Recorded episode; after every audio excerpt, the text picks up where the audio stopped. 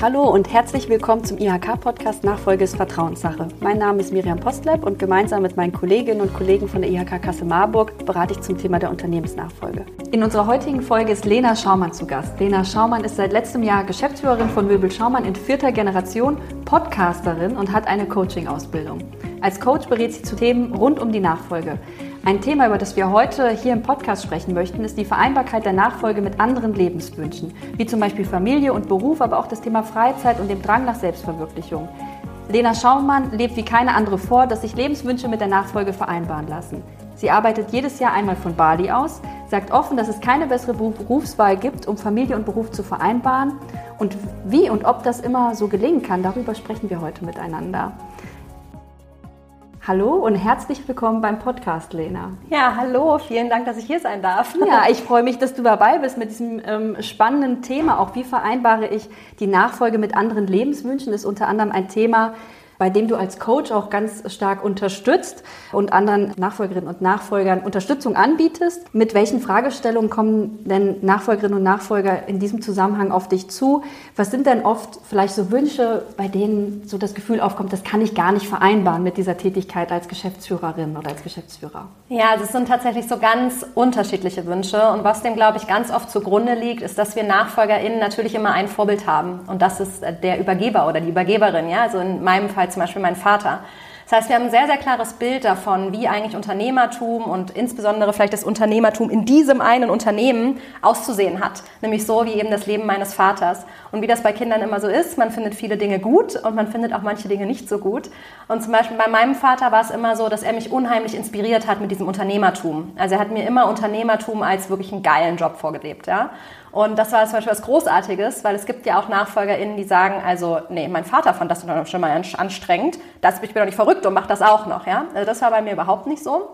Und gleichzeitig habe ich natürlich gesehen, dass mein Vater vielleicht noch eher das klassische Familienbild gelebt hat. Ja? Also meine Mutter war zu Hause, hat einen großartigen Job zu Hause gemacht und mein Papa konnte dann eben auch 60 Stunden, wie lang auch immer, im Möbelhaus sein. Er war immer unheimlich präsent, wenn er zu Hause war. Also ich kann mich da überhaupt nicht beschweren. Aber natürlich war es eben so das klassische Rollenbild.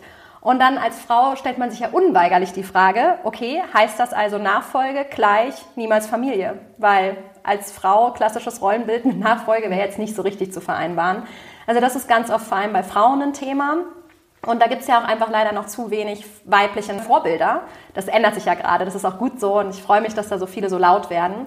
Also ganz oft genau das, Vereinbarkeit, Familie, muss ich wirklich zu dem einen Ja sagen, zu dem anderen Nein. Oftmals sind es auch Hobbys, Freizeit. Bei mir zum Beispiel war es ganz krass, dieser Wunsch, ich habe ein unheimliches Fernweh, ich habe das wirklich, ich kann es eigentlich die UNO stellen. Spätestens sechs Monate, nach sechs Monaten habe ich das Gefühl, ich muss jetzt mal raus aus Deutschland. Ja? Ähm, Selbstverwirklichung, es ist nicht immer mit der Nachfolge alleine getan. Manchmal interessieren einen mehrere Themen. Und das eben ganz oft sind wir da so in diesem, ja, im Coaching sagt man bipolaren Denken, ja, dass wir immer denken, entweder oder aber dürfen wir nicht vielleicht viel mehr in sowohl als auch denken? Und das ist eigentlich genau das, wo man dann immer mal so hinkommen darf, um einfach zu gucken, was ist da alles drin und wie kann ich das richtig gut miteinander kombinieren. Hm. Und wie können denn Nachfolgeinteressierte auf solche Fragen Antworten finden? Also wenn die unsicher sind und eben denken, dass es nicht möglich ist, das zu vereinbaren, was für Tipps kannst du denen mitgeben oder wie unterstützt du da auch im Coaching? Ja. Also ich finde, es ist immer erstmal wichtig, völlig weg von dieser Bewertung zu gehen und erstmal wirklich einfach zu sagen, was ist mir denn eigentlich wichtig? Ja, also man sagt immer so schön, wie wäre es, wenn es richtig, richtig schön wäre? So welche Dinge würden dann in meinem Leben sein? Völlig unabhängig erstmal davon, ob ich das für möglich halte oder nicht, sondern einfach erstmal aufschreiben und sich wirklich selber bewusst darüber werden, weil manchmal denkt man ja auch so im ersten Schritt, ja, und das ist mir noch wichtig und das ist mir noch wichtig und dann merkt man, manche Dinge sind ehrlich gesagt verhandelbar, aber dann gibt es Dinge, die sind echt nicht verhandelbar. Die sind einfach, wie sie sind, Punkt Ende aus.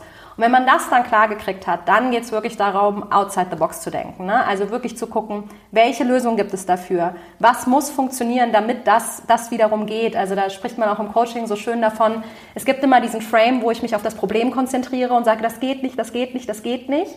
Oder ich gucke, nehme den Frame, wo ich wirklich in die Entfaltung gehe und gucke, okay, ist vielleicht nicht so einfach, aber komm, welche Möglichkeiten haben wir? So ein klassisches Beispiel, wo man das selber an sich immer mal testen kann, sind so Sachen, zum Beispiel jetzt mal ein ganz extremes Thema, ja.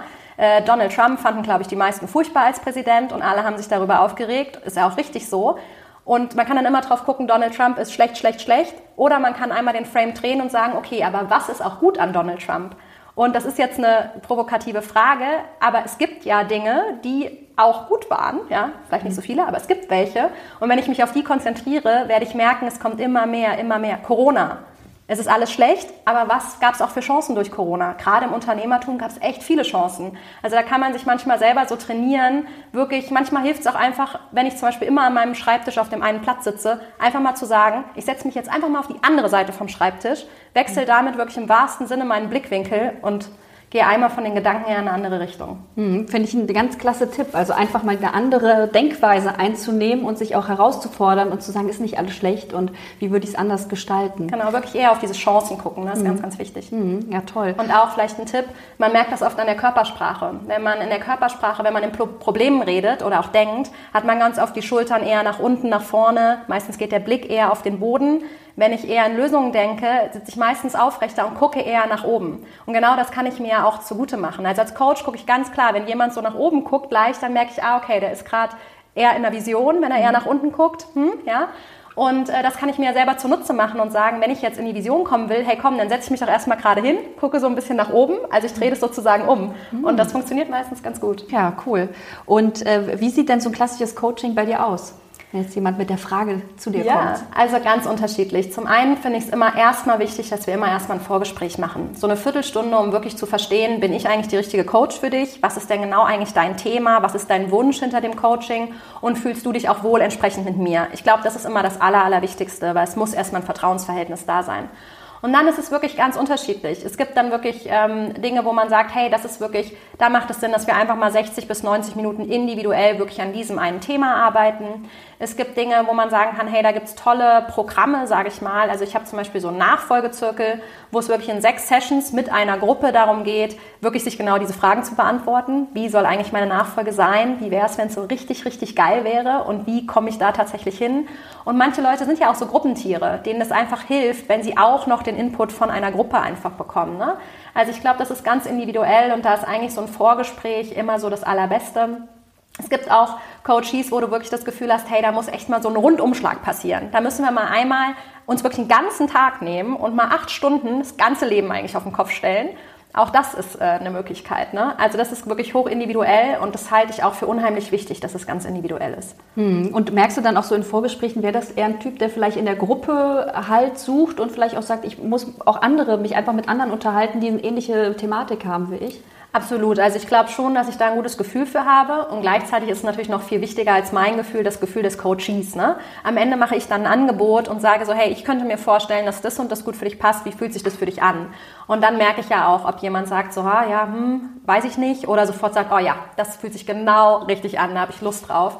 Also das ist auch wichtig, da auf sich zu hören. Und wenn ich zum Beispiel nicht die richtige Coach bin, wenn da jemand sagt, ja, das weiß ich nicht, bin ich irgendwie nicht so auf dem richtigen Track oder ich hatte jetzt eine Coachie, die hat zu dem Nachfolgezirkel gesagt, ich wäre total gern dabei, aber ich habe das Gefühl, es ist noch nicht die richtige Zeit ich möchte es lieber, wann machst du das wieder? In einem halben Jahr? Ja, ich habe das Gefühl, das ist eher die richtige Zeit für mich. Also ich glaube, das ist auch wichtig, aufs Bauchgefühl zu hören. Hm. Und, ähm, vielleicht so als Hintergrund, bei uns ist es so, dass wir ähm, feststellen, dass 50 Prozent der Unternehmer, die bei der IHK beraten werden, eigentlich Probleme haben, eine Nachfolge zu finden.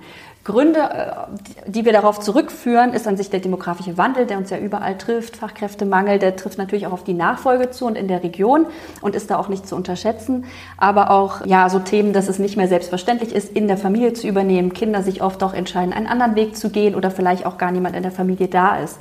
Denkst du, dass das Thema Lebenswünsche bei jungen Menschen auch noch zusätzlich ein Thema ist, warum sie sich vielleicht auch gegen eine Nachfolge entscheiden, weil sie das Gefühl haben, Vereinbarkeit von Familie und Beruf oder vielleicht auch meine Vorstellung von Arbeit passt nicht zu dem, was ich einbringen muss, um Nachfolger zu werden. Absolut. Also ich glaube, das ist das allergrößte Thema und genau wie ich am Anfang auch gesagt habe, weil wir halt oft dieses, ich nenne es jetzt mal verstaubt, ne, aber damit, das meine ich überhaupt nicht negativ, weil das Unternehmerbild, wie es mein Papa gelebt hat, das war ja zu seiner Zeit das genau Richtige. Nur es ist jetzt nicht mehr das Richtige. Und wir haben dann einfach dieses Bild und dann ist einfach so, so möchte ich mein Leben nicht leben. Und wir kommen dann manchmal nicht dahin, dass wir sagen, ja, aber wie würde ich es denn gerne leben und gibt es denn eine Chance in diesem Umfeld, das trotzdem zu tun, sondern lehnen das einfach von Anfang an ab. Und das ist natürlich total schade, weil ich glaube auch, dass wir uns damit einfach ein Riesenpotenzial verbauen Und ähm, ja, dann muss man auch klar wieder sagen, du hast gerade demografischen Wandel angesprochen, das stimmt sicherlich alles. Und gleichzeitig müsste man sagen, habe ich mal so, eine, so ein schönes Zitat gelesen, da hieß es, auch schon früher wurden, ich sage jetzt mal, 10 Prozent aller Menschen als Unternehmer geboren. Ja, das mag sein, aber früher sind davon nur die Hälfte, nämlich nur die Männer, auch tatsächlich Unternehmer geworden. Heute stehen uns eigentlich die vollen 10 Prozent spätestens jetzt zur Verfügung. Also wenn wir diese Frauen da wirklich auch abholen und gerade ihnen das auch schmackhaft machen, mhm. dann haben wir eigentlich so viel mehr potenzielle Unternehmer zur Verfügung als noch vor vielen Jahren. Mhm. Ja, also ich glaube, das ist einfach auch ein ähm, Riesenthema. Und ich glaube, insgesamt erreichen wir einfach deutlich mehr, wenn wir mehr darüber reden. Ne? Mhm. Also Deswegen ist es natürlich auch schön, dass so viele Nachfolgefrauen inzwischen wirklich in die Sichtbarkeit gehen, weil ich glaube, es ist immer wichtig, diese Möglichkeiten zu sehen. Sonst habe ich immer nur, ich bleibe jetzt wieder bei dem alten Bild, meinen Papa, der es halt auf seinen Weg macht. Aber um wirklich die Offenheit zu kriegen, darüber nachzudenken, wie könnte mein Weg aussehen, hilft es mir doch noch 40 andere Wege zu sehen.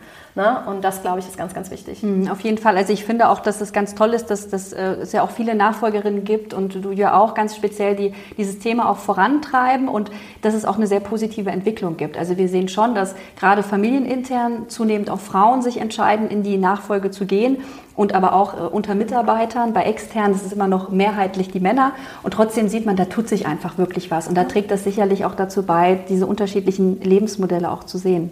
Absolut, glaube ich auch. Ja. Ich weiß äh, von, von unseren Gesprächen auch, dass äh, du auch ähm, lange Zeit dir nicht sicher warst, ob du in die Fußstapfen deines Vaters treten möchtest, immer so das Gefühl hattest, das wäre eine Nummer zu groß, so beschreibst du es ganz oft. Und hatte das auch was damit zu tun, dass du lange Zeit dachtest, ähm, so wie er es vorgelebt hat, kann ich es vielleicht nicht erfüllen? Und wie hat sich das auch über die Jahre für dich dann auch verändert? Absolut. Also das war für mich mein größtes Thema. Ich habe schon ein paar Mal gesagt, ich habe halt wirklich dieses unheimliche Fernweh. Ich war schon immer jemand, der viel immer die Welt sehen wollte und verreisen wollte. Und klar, wir haben tolle Urlaube als Familie gemacht, aber die waren halt zwei Wochen lang. Ja? Und wenn ich jetzt, jetzt mal als Beispiel mal Australien sehen möchte, dann reichen zwei Wochen einfach nicht aus. Und auch die wenigsten Kulturen lernt man wirklich in zwei Wochen kennen. Das war für mich zum Beispiel was. Dann war es für mich ganz stark, dass ich gesagt habe, ich möchte mal Mama werden. Und wie soll das dann gehen? Muss ich dann einen Partner haben, der quasi wie meine Mama voll zu Hause war? Habe ich dann vielleicht deutlich weniger Zeit mit meinen Kindern, als mir eigentlich lieb wäre? Ähm, das waren definitiv absolut die Themen. Und ich spreche da immer so ein bisschen von den zwei Phasen des Selbstzweifels in der Nachfolge. Also am Anfang war es für mich ganz, ganz stark geprägt von dem Thema, kann ich das? Kann ich das inhaltlich? Kann ich diesen Berg, wie du auch eben gesagt hast, dieses zu viel? Kann ich das irgendwann lernen?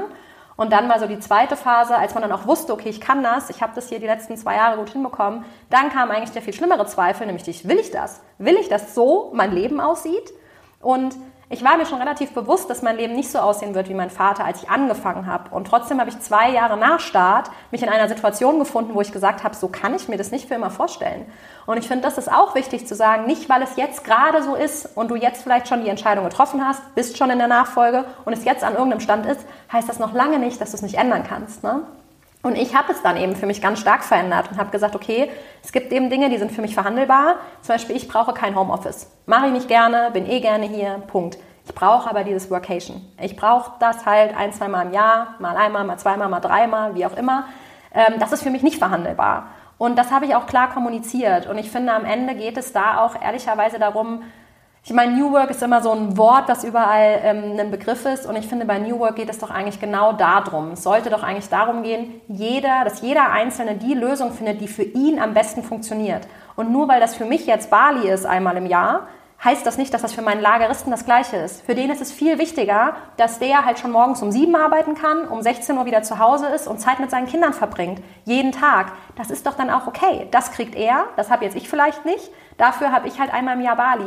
Aber genau darum geht es. Und auch da irgendwelche Neiddinge rauszunehmen, sondern wirklich eine Kultur zu erschaffen, wo jeder dem anderen seine Art gönnt. Und wir brauchen doch die Dinge, um glücklich zu sein. Und letztlich heißt es auch, 31 Prozent produktiver sind wir, wenn wir glücklich sind. Also ist doch mein gottverdammter Job, glücklich zu sein, weil sonst enthalte ich hier dieser Firma ein Drittel meiner Produktivität vor. Mhm. Und das gilt für jeden anderen Mitarbeiter auch. Gehst du auch damit dann so um? Also sagst du auch den Mitarbeiterinnen und Mitarbeitern, ähm, ja, mich macht Bali glücklich? Also wenn zum Beispiel vielleicht Kritik überhaupt offen geäußert wird oder du so merkst, das könnte ein Problem sein, sagst, sag mir einfach, was du brauchst?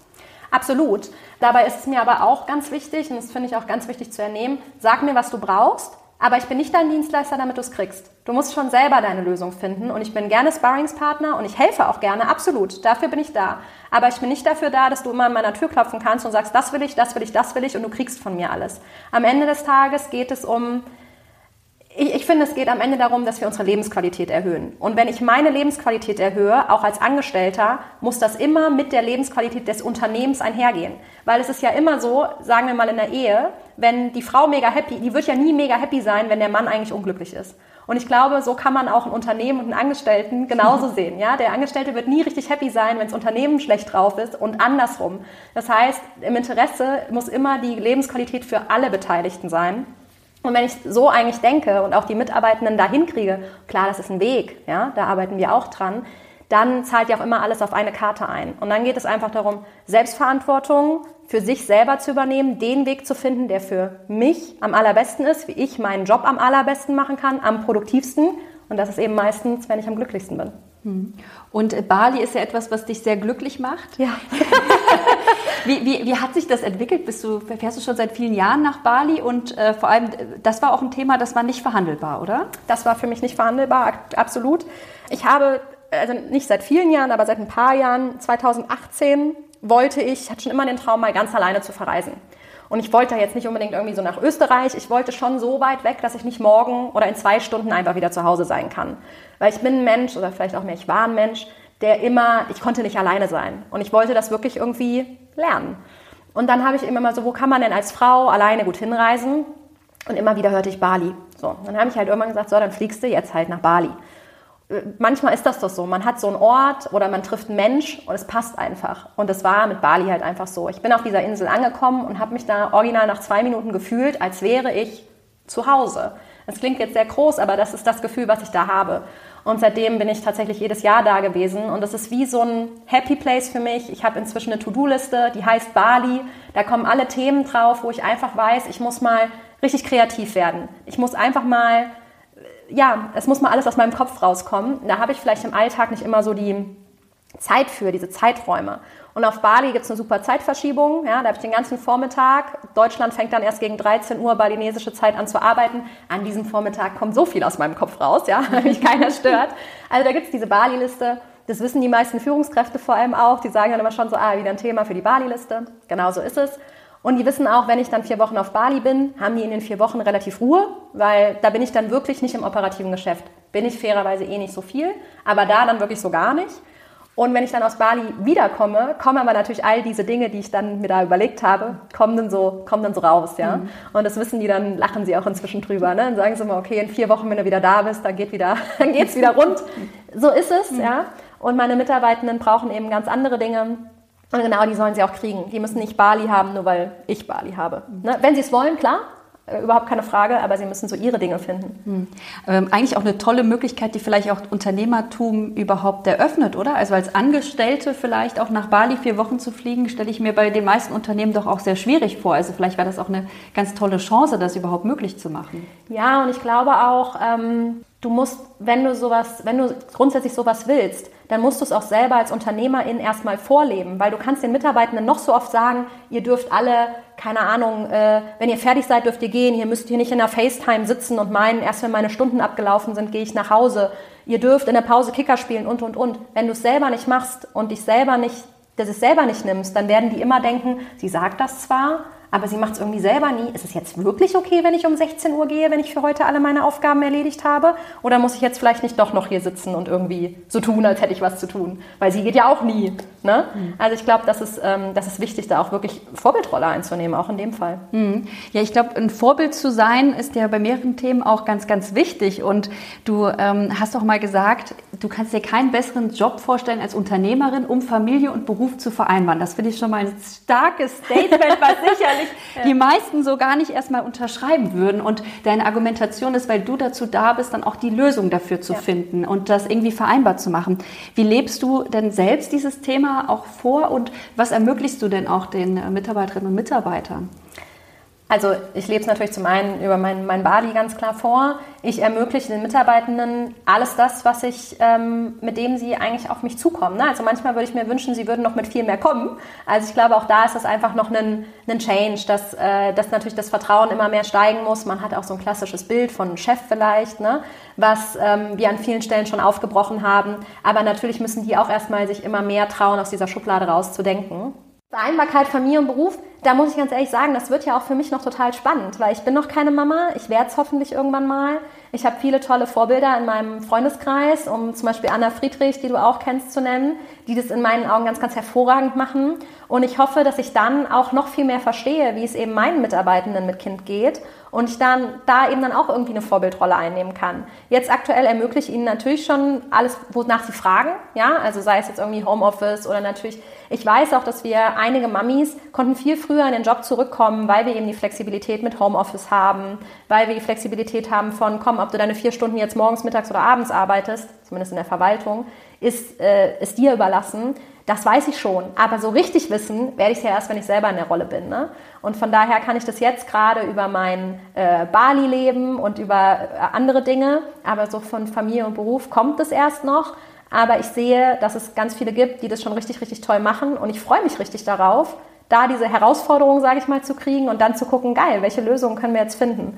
Und diese Freiheit habe ich halt als Unternehmerin. Die habe ich vielleicht als Angestellte, zumindest nicht in jedem Unternehmen im gleichen Maß. Hm, ja, ich finde das, find das auch toll, wie, wie Anna Friedrich das tatsächlich macht. Also für diejenigen, die jetzt hier zuhören und äh, Anna Friedrich nicht kennen, die ist Unternehmensnachfolgerin vom Best Western Hotel in Kassel und hat gerade ihre zweite Tochter bekommen, äh, ja. wird auch manchmal interviewt und hat oft das Baby auch dabei und hat äh, das mit so einer Leichtigkeit. Vielleicht ist das auch, weil das das zweite Kind ist. Ich habe mich schon mal mit ihr drüber unterhalten. Ich habe ja eine Tochter und habe dann auch gesagt, das hätte ich mir nie vorstellen können, damals mit ihr so unterwegs zu sein, als sie so klein war. Und ähm, ja, das macht sie wirklich immer total gut. Und, ja, äh, absolut. Äh, genau, aber auch, weil, glaube ich, da auch ähm, das sehr gleichberechtigtes Rollenbild ja. mit ihrem Mann ist, da so, das muss man auch immer dazu sagen, dass absolut. das gut funktioniert, wenn man sich das natürlich gleichberechtigt auch aufteilt.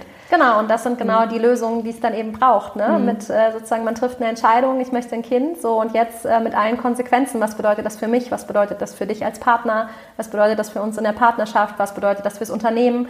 Und ich glaube, da gilt auch so ein bisschen alle für einen und einer für alle. Ne? Mhm. Also auch da könnte man jetzt ja immer sagen, jetzt haben die irgendwelche Vorteile, nur weil die jetzt Eltern sind und nur weil ich kein Eltern bin, kriege ich jetzt das und das nicht hey ja, dafür kriegst du doch ganz andere Sachen. Also ich glaube, da geht es nicht immer darum aufzuwiegen. Hm, ja, und auch andere Lebensmodelle da auch zuzulassen und Absolut, so. Ne? genau. Ähm, bestärkt ihr auch die Männer eigentlich? Also weil du das gerade so erwähnt hast, also bestärkt ihr auch die Männer vielleicht mehr Elternzeit zu nehmen? Ähm, Absolut. Also ich meine, das hm. ist ja auch was Spannendes. Ich feiere das zum Beispiel, wenn jemand Elternzeit nimmt. Es gibt natürlich auch noch welche, die sagen, huch, das ist aber komisch. Klar, es ist halt ungewohnt, ne? Aber nein, absolut, ja. Also und ich bin auch, wir haben zum Beispiel einen Verkäufer und ich feiere das, dass er sich das auch mit seiner Frau aufteilt und der ist dann eben auch mal kinderkrank. Das erlebe ich leider noch von viel zu wenig Männern. Ne, da ist es selbstverständlich, dass die Frau zu Hause bleibt. Ich finde es super. Also Janis, schau da an dich, dich meine ich. äh, ich finde es das super, dass das so gemacht wird. Ne, und ich finde das auch genau richtig. Und ähm, er ist auch bei uns eine, jemand, der sich gerade in die Führung entwickelt. Und das finde ich dann eben auch wichtig, weil er ist automatisch Vorbild für all die anderen Männer dann eben auch in seinem Umfeld. Ne? Und auch und, zeigt, dass man auch als Mann ja. Führungskraft werden kann, obwohl man auch Vater ist und dieser Rolle Absolut. gerecht wird, weil das sind ja auch Ängste, mit denen durchaus auch Männer ähm, Absolut. kämpfen. Das muss man auch ganz ehrlich sagen. Ja, ne? und ich meine, er ist mhm. dann klar ein bisschen mehr Krankheit als andere. Das ist so. Auf dem Papier, faktisch ist das so. Ja? Wenn ich mir aber dann wiederum seine Erfolge angucke, dann merke ich davon nichts.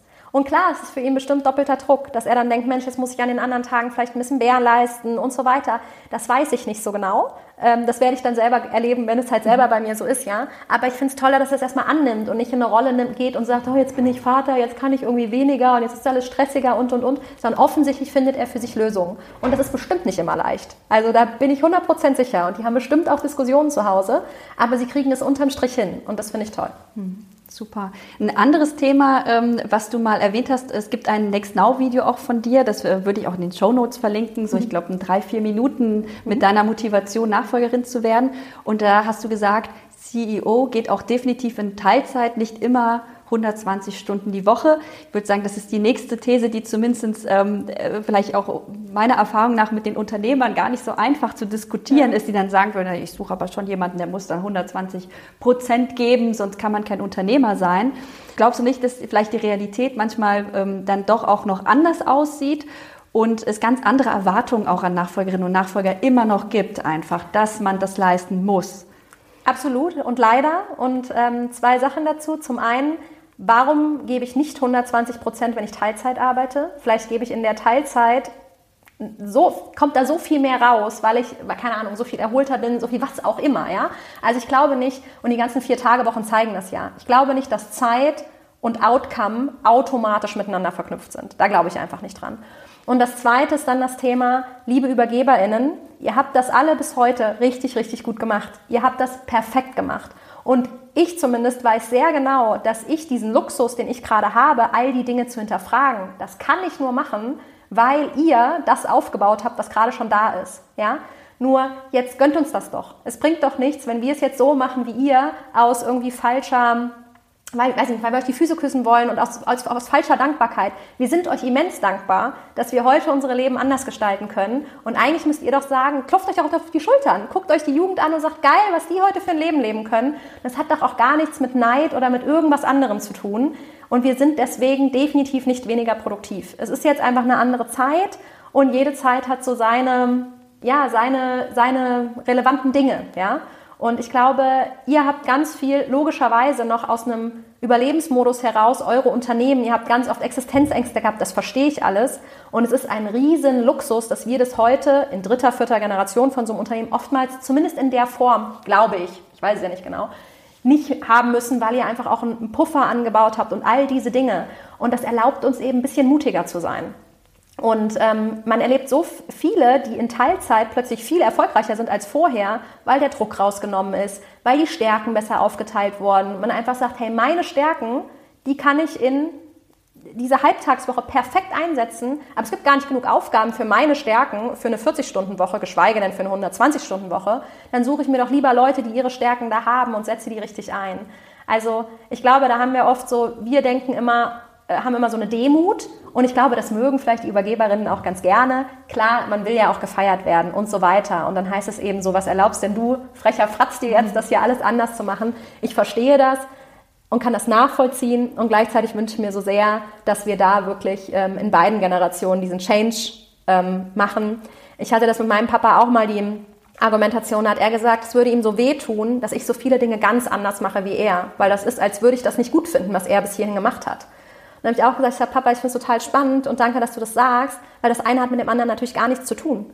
Das, was du bisher gemacht hast, hat das Unternehmen hier Gottverdammt nochmal hingebracht. Nur ich muss jetzt dafür sorgen, dass es in 30 Jahren auch noch richtig gut dasteht. Und da braucht es einfach jetzt andere Werkzeuge für. Und nur weil ich das jetzt verändere, heißt das nicht, dass das Werkzeug, das du vorher genutzt hast, nicht 100% das Richtige war. Auf jeden Fall. Und jetzt hast du ja das Beispiel, das du genannt hast, war so, ja, die, also Unternehmerinnen und Unternehmer, die, äh, die ähm, Altinhaber quasi, ähm, die übergeben, haben oft sehr, sehr viel schon auch getan, gerade in Familienunternehmen. Das war jetzt so dein Beispiel quasi für die dritte, vierte Generation, so dass ihr auch die Möglichkeit habt, euch ganz anders zu entwickeln. Aber denkst du denn auch, dass das CEO in Teilzeit auch für kleine Unternehmen geht, die vielleicht auch aufgekauft werden? Also ich glaube absolut, dass das geht. Halt immer im Zweifel nicht von heute auf morgen. Ne? Also so eine Entscheidung hat natürlich immer Konsequenzen. Und am Ende des Tages steht doch ganz vorne die Entscheidung, ich möchte gerne CEO in Teilzeit sein. Warum auch immer. Weil ich eben noch viel Zeit mit meinen Kindern verbringen möchte, weil ich noch ein anderes Unternehmen gründen möchte, weil ich, keine Ahnung, die Hälfte des Jahres auf Bali verbringen will. Was auch immer, ist ja völlig egal. Und jetzt muss ich mir überlegen, wie komme ich denn dahin? Und das können ja zwei Sachen sein. Ich stelle mir jetzt ein kleineres Unternehmen vor. Da kann es jetzt zum Beispiel sein, okay, ich lebe dann damit, dass wir eben weniger Umsatz machen, weil ich einfach weniger Zeit reingebe. Es wäre, könnte eine Konsequenz sein, wenn ich die Entscheidung bewusst treffe und sage, ich kann mit dem weniger Umsatz leben, mit dem weniger Gewinn, weil mir die anderen Sachen entsprechend wichtiger sind, ist doch eine faire Entscheidung. Die andere Entscheidung könnte genauso sein, es muss Wachstum her. Ich muss wachsen, um mir das entsprechend erlauben zu können. Und klar geht der Wachstum nicht von heute auf morgen. Aber wer sagt denn, dass das nicht in zwei, drei, vier, fünf Jahren geht? Das ist auch ein tolles Ziel zu sagen, mein Ziel ist, das Unternehmen so zum Wachsen zu bringen und so profitabel aufzustellen, dass ich mir in zwei, drei, vier, fünf Jahren erlauben kann, in Teilzeit zu gehen. Ja. Und ähm, jetzt hast du ja auch diesen Lebenswunsch des Coachings für dich erfüllt. Und äh, ich frage mich natürlich, wie, wie machst du das alles? Geschäftsführerin, Podcasterin und jetzt auch noch Coach. Äh, wie, wie, wie machst du das im Alltag? Wie ist das geregelt, dass du für diese, all diese Dinge Zeit findest? Also zum einen hängen diese Themen einfach unheimlich eng zusammen. Also ich hatte gar nicht den, das Ziel, Coach zu werden, sondern ich habe tatsächlich die Coach-Ausbildung gemacht, weil ich meine Art der Führung finden wollte und irgendwie das Gefühl hatte, die finde ich im Coaching. Und genauso war das auch. Also Coaching ist ja eigentlich eine Art von Gesprächsführung und damit auch eine Art von Führung. Und ähm, das hat mich einfach finden lassen, welche Führungskraft bin ich eigentlich, wie will ich sein, wie will ich führen. Und in diesem Prozess habe ich eben festgestellt, ich finde auch Coaching selber ganz schön geil. Ja? Und ähm, bin deswegen jetzt auch inzwischen als Coach unterwegs. Und das ist, man kann fast sagen, das ist nicht so ganz uneigensinnig, weil mit jedem Coaching, mit jeder Fragestellung, die sich ein Coachie bei mir stellt, werden doch immer bei mir auch die richtigen Punkte wieder angetriggert. Ich hinterfrage selber nochmal. Die Dinge hängen so eng zusammen. Also man kann nicht sagen, ich arbeite entweder für Schaumann oder fürs Coaching oder für den Podcast. Das ist ja alles ein Thema und es zahlt alles auf eins ein. Und gleichzeitig hat Schaumann meine oberste Priorität. Also ich mache die anderen Dinge ganz bewusst immer nur so, dass ich weiß, es passt gut, wenn sozusagen morgen, keine Ahnung, Schaumann würde brennen, dann würde, könnte ich alle meine Zeit da drauf packen und es funktioniert. Also ich habe dann volle Konzentration auf Schaumann und muss mich nicht zerreißen zwischen den Themen. Ne? Das, ist schon, das ist schon ganz klar so. Also eine Prioritätentabelle, glaube ich, darf man da für sich auch haben, dass man einfach weiß, ähm, was, was steht ganz oben in der, in der Linie. Das ist und bleibt selbstverständlich Möbel Schaumann. Ne? Und die anderen Themen sind für mich einfach totale Herzensthemen, sowohl der Podcast wie auch natürlich das Coaching, weil ich muss schon sagen, als Mittelstandskind, und das bin ich einfach voll und ganz und ich liebe den Mittelstand, solche Zahlen, 465.000 Unternehmen laut Handelsblatt haben keine Nachfolge. Also da dreht sich mir der Magen rum. Und jetzt kann ich mich da eben jahrzehntelang drüber aufregen und traurig sein. Oder ich kann irgendwie einen Beitrag dazu leisten, das zu verändern.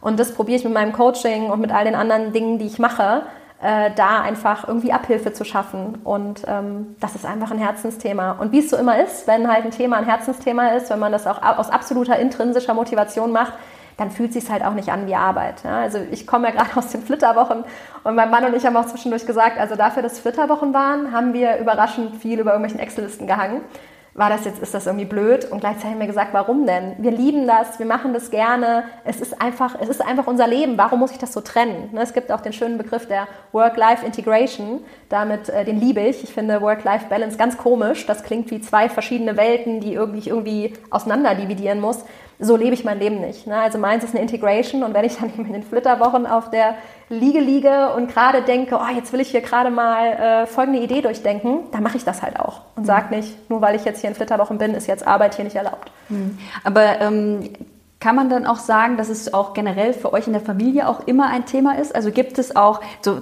also manchmal ist es ja auch so geregelt, dass das, ähm, das Familien sagen, außerhalb des Büros sprechen wir nicht über das Unternehmen.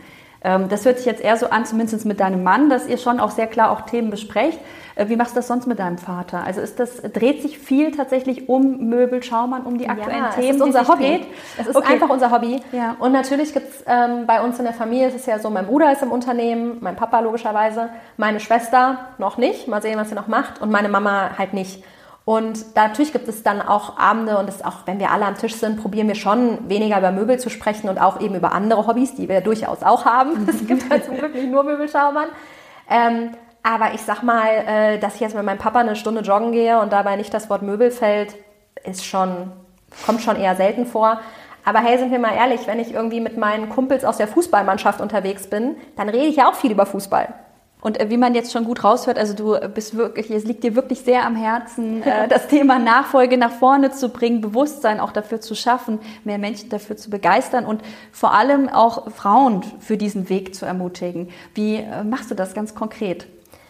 Also ganz konkret habe ich vor zwei, oh, ist das jetzt zweieinhalb Jahre her, glaube ich, den Podcast Hermann und ich gestartet.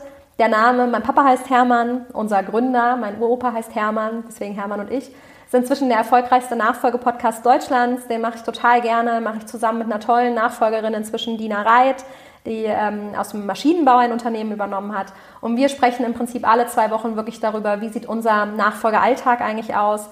Wir sprechen zu verschiedenen Themen, laden uns immer wieder andere NachfolgerInnen ein, um einfach Geschichten zu erzählen. Und da freue ich mich einfach, je mehr Leute so eine Folge hören, weil ich einfach immer denke, wieder eine Inspiration mehr, die irgendwie da rausgeht und wenn pro Podcast-Folge irgendwie eine Person denkt, ah ja Mensch, äh, das probiere ich jetzt auch mal aus, dann ist das für mich schon ganz, ganz viel gewonnen. Äh, dann ist es natürlich das Coaching, ähm, wo ich sehr im 1 zu 1, aber auch in Gruppen äh, mich total freue, da NachfolgerInnen begleiten zu können.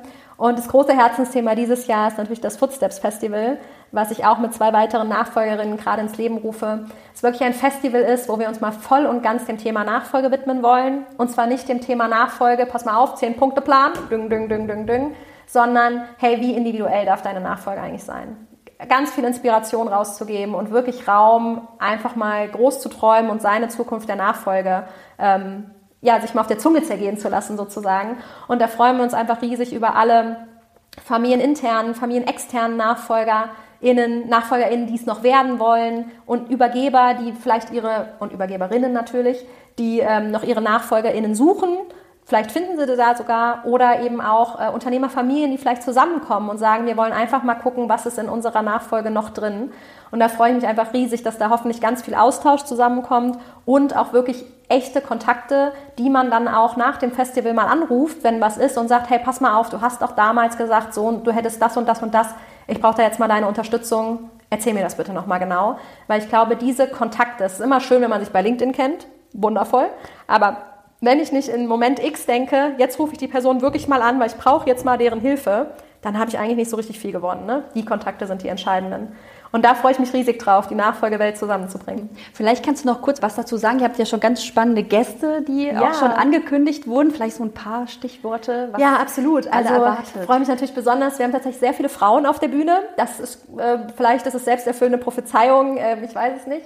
Anna Weber von Baby One zum Beispiel kommt, ganz tolle Unternehmerin und Mama. Genauso Alicia Lindner von Annemarie Börlind, ganz, ganz tolle Unternehmerin und Mama. Ähm, beide sind auch gerade zu den Top 100 Familienunternehmern gewählt worden ähm, vom Magazin ähm, Markt und Mittelstand. Dann haben wir dabei Frederik Mack vom Europapark. Wir haben dabei ähm, Tim Mittelzenscheid von Vorwerk. Also Anna, äh, Katharina Koch von, vom Wurstehimmel. Also wirklich durch jede Branche hindurch und jede Unternehmensgröße. Und ich freue mich natürlich ganz besonders, dass wir Frau Dr. Petra Bock dabei haben. Es ist meine Lehrcoach, ist eine der Top-Coaches Deutschlands. Viele kennen vielleicht die Mindfuck-Bücher von ihr, die sind sehr bekannt und in etlichen Sprachen übersetzt.